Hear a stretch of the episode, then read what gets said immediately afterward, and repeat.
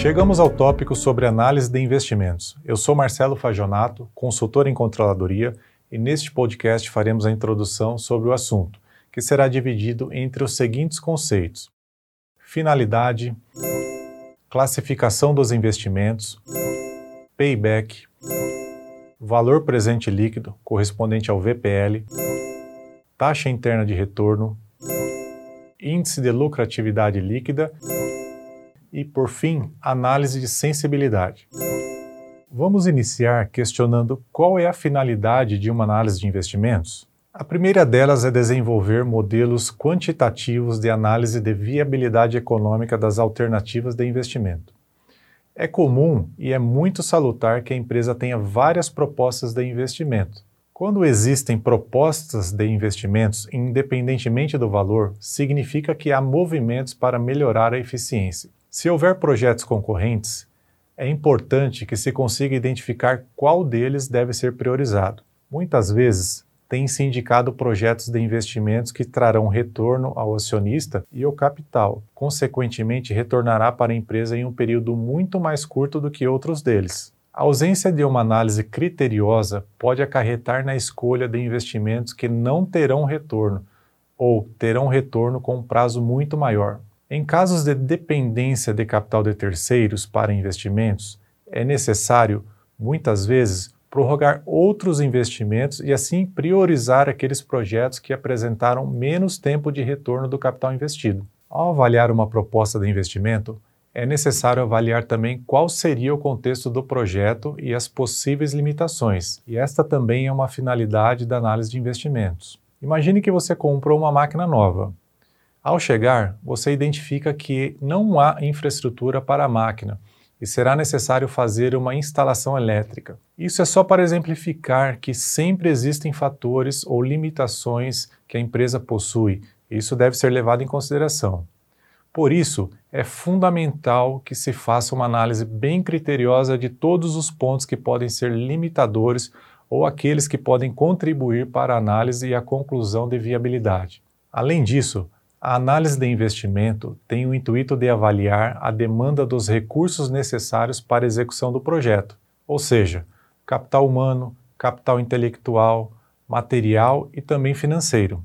É essencial também que se avalie todas as possibilidades de recurso nessa análise de viabilidade econômica de um investimento, e não somente o custo de capital. E, por fim, há ainda a finalidade de identificar a melhor alternativa de investimento dentre as várias existentes. Por exemplo, avaliar se é mais viável substituir uma máquina velha por uma nova, ou reformar a máquina atual, instalar uma fábrica nova ou aumentar a capacidade da fábrica atual. No caso de gastos com pesquisa e desenvolvimento de produtos ou compra de uma nova tecnologia, o que é melhor? Utilizar recursos próprios com prazo maior ou buscar uma tecnologia no mercado? São várias as frentes que precisam ser identificadas e avaliadas para que o projeto selecionado ou projeto avaliado traga, de fato, um retorno desejado para a empresa e o capital volte para a empresa. Esse é o principal ponto. Todas as vezes que o investimento não é bem elaborado, não é bem avaliado, corre-se o risco de o capital não retornar para a empresa. Obviamente que nem todo investimento, em seu próprio conceito, tem que retornar para o acionista. Há aqueles para evitar riscos ou aqueles de compliance.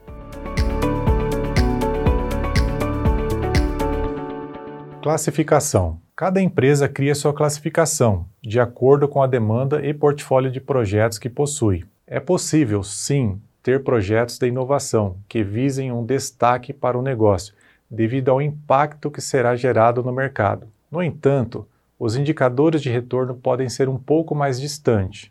Nem todas as inovações trazem retorno imediato para a empresa. Elas trazem, sim, publicidade, mídia para a companhia, mas o retorno financeiro pode vir um pouco mais tarde. A empresa pode classificar projetos de inovação e ter um critério para avaliá-los com um pouco mais de especificidade, devido a um possível risco de autuação, uma adequação ambiental, uma adequação à legislação, uma norma da Receita Federal ou qualquer coisa que traga riscos para a empresa. Os projetos de compliance, ou seja, aqueles necessários para o cumprimento de normas, regras, legislação ambiental, políticas e diretrizes, por exemplo, muitas vezes não passam por análise econômica, porque eles precisam ser executados. Passam, sim, por um critério de planejamento e execução para poder extrair o máximo de eficiência. O grupo de compliance é bastante utilizado hoje entre as empresas. Projetos de manutenção das atividades operacionais são atividade fim da empresa. Equipamentos que já se encontram no fim da vida útil precisam ser renovados. Caso contrário, trazem riscos de paralisação. Há também os projetos de gestão de risco, seja de infraestrutura, máquinas, entre outros, que são disseminados em todas as áreas da companhia. Por isso, é importantíssimo garantir que esses investimentos tragam uma redução e retorno para a empresa. Para tanto, a equipe de avaliação de projetos sempre deve realizar a avaliação bastante criteriosa para priorizar aqueles que mais trarão benefícios para a empresa no curto prazo. Um projeto de um novo produto que demanda altos investimentos em mão de obra e até compra de máquinas pode acabar tendo um payback um pouco mais longo devido à curva de crescimento do produto. Você não consegue lançar um produto e obter altos volumes de vendas no primeiro no segundo ano. Passa-se por uma curva de crescimento, onde o volume do ano 1 é uma quantidade, no ano 2 apresenta um crescimento, no ano 3 apresenta outros e assim por diante. E, por fim, o projeto de expansão. São projetos que demandam um volume de recursos bastante elevado. Construir uma fábrica nova em outro território ou ampliar uma fábrica numa mesma localidade são projetos de grande complexidade. Este é um grupo de projetos que deve ter um foco bastante alto em função da complexidade e da demanda de recursos que pode levar. Agora que você já foi apresentado aos assuntos que trataremos nesse tópico, pode seguir para o primeiro vídeo, que aborda os conceitos de dois indicadores, o Payback e o VPL.